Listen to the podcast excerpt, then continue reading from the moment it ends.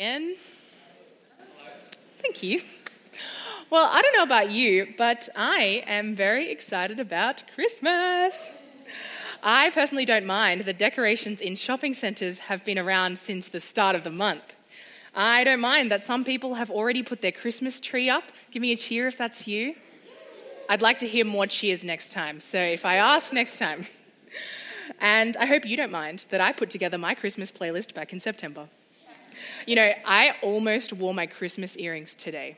You're lucky. It's beginning to look a lot like Christmas. And strangely enough, it's beginning to look a lot like Christmas in our Revelation series. I don't know if you picked it in the first reading, but there is a dragon in the nativity scene.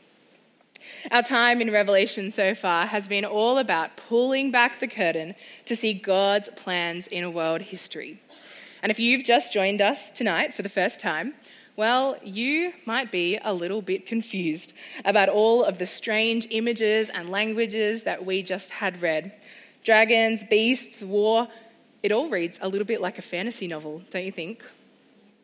But I'm so excited that we get to look at these chapters tonight. I'm so excited because this passage, alongside all the other Revelation passages that we've already read so far, they give us the truth about history. That even though there's a war going on, a war between God and Satan, well, it's a war that has already been won by the baby we celebrate at Christmas time. And that is going to give us everything we need to hold on in persecution. So please do keep your Bibles open in front of you to Revelation 12 and 13 to our next overlapping sequence of world history. In the last couple of weeks, we've seen how tyranny and chaos have played out throughout time in this period that we're in of waiting for Jesus to return. And this passage gives us a picture of how persecution plays out for those who trust in God's victory. The first scene, verses 1 to 6, is Christmas nativity like you've never seen it before. Here's how John describes it. He first sees a woman she has a crown of 12 stars on her head that identify her with the 12 tribes of Israel. She's an Israelite, one of God's chosen people, and she's pregnant and about to give birth. But then a new character appears the dragon. His seven heads and crowns and ten horns show that he is the great pretender. If seven is God's number, representing perfection, then the dragon is pretending to have divine wisdom and power when really he has none of it. And the dragon stands in front of the woman who is about to give birth so that he can devour her child as soon as he's born. Just imagine that scene playing out. Well, the woman gives birth to a son.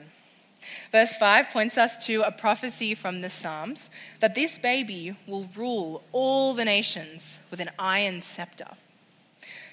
This is no ordinary birth story. This is Mary giving birth to Jesus, to the one prophesied about in the Old Testament. He is God's son. And in verse 5, again, the child is snatched up to God and his throne, and the woman flees to find safety from the dragon. We might think that the Christmas Nativity is a cute little story about baby Jesus in a manger with cows mooing and stars and shepherds. And look, don't get me wrong, it is that. But John wants to pull back the curtain to show the real spiritual war that was taking place behind the surface. It wasn't just a cute little baby story the dragon was at the nativity scene. The dragon, that is, the devil himself, was trying to kill baby Jesus from the moment he left the womb. Why? Because Jesus is the dragon slayer. Jesus is the one who can defeat sin and death and the devil, and the dragon knew it. The birth of this son threatened his very existence. We see the dragon in the way that King Herod tried to have all firstborn babies in Bethlehem killed. But God saved Mary and her son. Mary was warned by an angel and fled to a place called Nazareth. I'm sure you've heard of it. A dragon was at the Nativity, but God had the victory. How will you keep this in mind as December looms and celebrations begin? Satan's power was thwarted, God won. Now we see this in an even bigger way in our next scene from John. Verse 7 War breaks out in heaven. And again, there are two sides. In the blue corner, Michael, the leader of the angels, and his team. And in the red corner, red because it's, you know, a bit more fiery and stuff, the dragon and his angels. The two sides battle it out against each other. But the dragon isn't strong enough, and his angels lose their place in heaven. Now, I know our TV shows like to make a big deal of the fallen angels, but let's look wider and broader to see the bigger point. In the battle between God's side and the devil's side, God always wins. You know how there are some movies you watch because life is a little bit chaotic and you just want something nice with a predictable ending? Like most rom coms, to be honest. And it's time that I let you know that my favorite one, and it's a Christmas one, is Love Actually. So lovely. Predictable ending, although it doesn't all work out perfectly. You know, what happened to Emma Thompson's character is just so heartbreaking. But in general, everything works out really well. And I love watching movies like that. It's predictable, you know it's going to end well. And that is like this passage. Even though we watch them fight, out, fight it out in this scene, we know how it's going to end. We've been seeing it all throughout Revelation. This is not new. God has the victory. And the great dragon is hurled down to earth. See how he's described in verse 9 that ancient serpent called the devil or Satan who leads the whole world astray. This is what Satan is doing on earth. He's leading people astray. His job is to convince the world that Jesus is a myth, that God isn't real. Or if he is real, he must be angry and vengeful. The devil wants us to give in to every lustful and selfish thought we have and make us think that it doesn't matter, that it's good to do whatever we feel like. The devil wants to make us feel lonely and sad and convince us that no one cares. But that's just the beginning. The devil has a special trick against those who follow Jesus. Verse 10 says, For the accuser of our brothers and sisters, who accuses them before our God day and night, has been hurled down. Now, that's a word you might not have thought of to describe Satan the accuser. He wants to accuse you, brothers and sisters, and make you think that you're beyond saving, that your sins are just too much. That he can forgive other people, sure. But if he really knew the sins that you're hiding, if other Christians knew the sins that you're hiding, that he would never forgive you. Brothers and sisters, you need to know that these are lies from the devil. It's true that on your own, you aren't good enough to be saved. But if you have said yes to being a follower of Jesus, if you have said yes to having your sins forgiven by his death on the cross, like Tegan has done tonight, then you are free indeed. No sin is too great. He has paid it on the cross. That's the beauty of verse 10. Now have come the salvation and the power and the kingdom of our God and the authority of his Messiah. And in verse 11, they triumphed over him, over the devil, by the blood of the Lamb and the word of their testimony. What a beautiful picture of God's victory, his salvation and his power, triumph by the Lamb, from Christmas all the way to Easter. God has won the victory. Now, we're waiting. When Jesus returns, Satan will be fully and finally destroyed. We can trust that. As it says in verse 12, Satan knows that his time is short.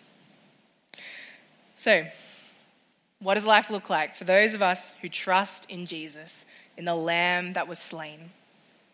Well, our next scene introduces us to the fact that in this world, persecution will remain for a time. God has won the war, but the dragon has been hurled to earth, and he wants to mess things up as much as he can. In verse 13, we find the dragon pursuing the woman again. But here's where things change. The woman flees to the wilderness and finds safety from the dragon. And while there are some obvious links to the Israelites wandering in the wilderness in the Old Testament, the story in this passage doesn't exactly line up with any more accounts about Jesus. But what if we considered the woman from a different lens? I think there's a good chance that John is suggesting that this woman is representative of God's church, which makes sense when we know that this scene is all about persecution. See, in the 60s, not in the 1960s, but in 60 AD, the Church of Jerusalem was persecuted heavily while they were at war against Rome. And they fled to the safety of a city called Pella in the Transjordan. And God looked after them there. And it's likely that John, knowing about this event, is commenting on it as he sees the vision that takes place before him as the early Christians at Jerusalem face suffering and death. In verse 17, we see that the dragon becomes enraged at the woman and goes off to wage war uh, with the rest of her offspring. In other words, the rest of the church those who keep God's commands and hold fast to their testimony about Jesus. The news about Jesus is spreading, which means persecution is spreading too. I often reflect on how far removed I am from persecution. The fact that I can attend a Christian Bible college every day without fear of attack on my way there, and even the fact that the government lets me put my college degree on HECS, it shows me that I'm not even close to the same level of persecution that those early Christians faced. But some of our brothers and sisters overseas are close to it. This year, Afghanistan became the most dangerous place in the world to be a Christian. It is impossible to live openly as a Christian in Afghanistan. For people to leave Islam to become a Christian will mean being disowned or killed by their family or clan or sometimes even forced into psychiatric hospitals for a mental condition. This sort of persecution is alive and well throughout the world.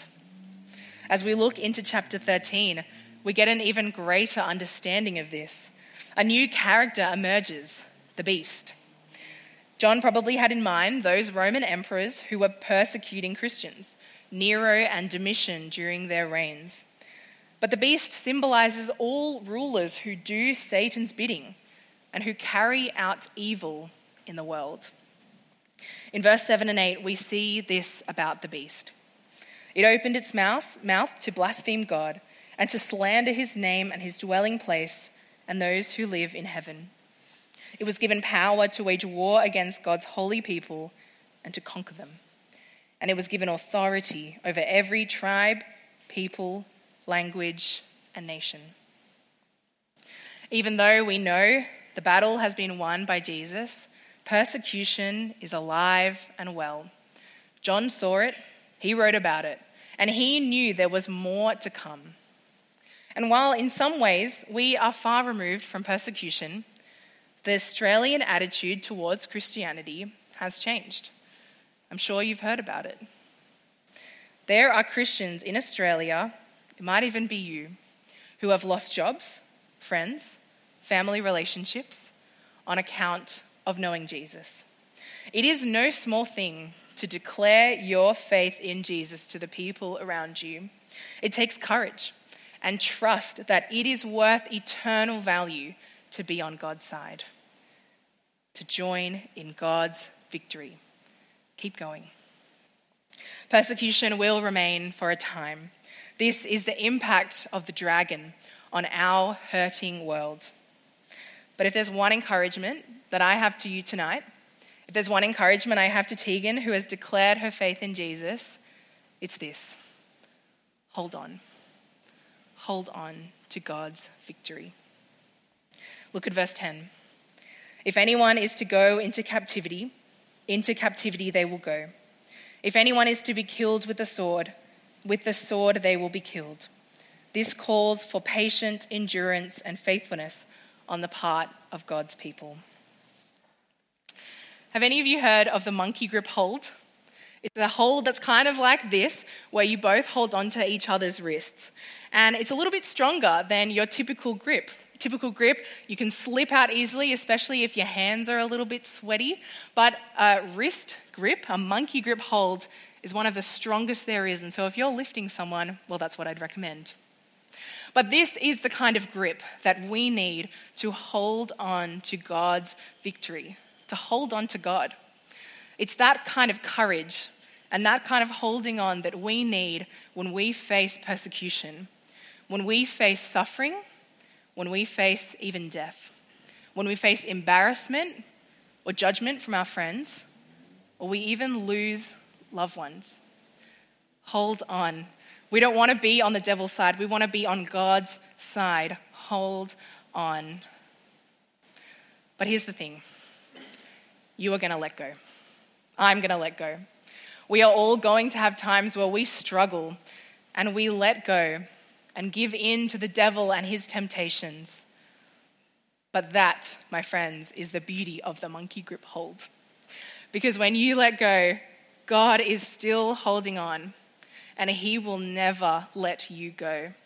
It is God's victory, which means you can trust that God is with you always. And it's His encouragement that means that you can come back and hold on, come back and hold on again and again until Jesus returns. God has won the victory, and He's won it by the baby we celebrate at Christmas time. So, why don't you join me in prayer? Let's give all the praise to God. Almighty Father, all the power and the wisdom and the thanks belong to you, our great Father, who has saved us by Jesus.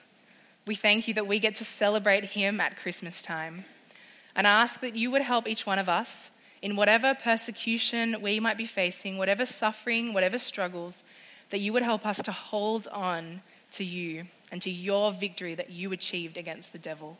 Help us to not give in to temptation. But Father, when we do, thank you for forgiving us.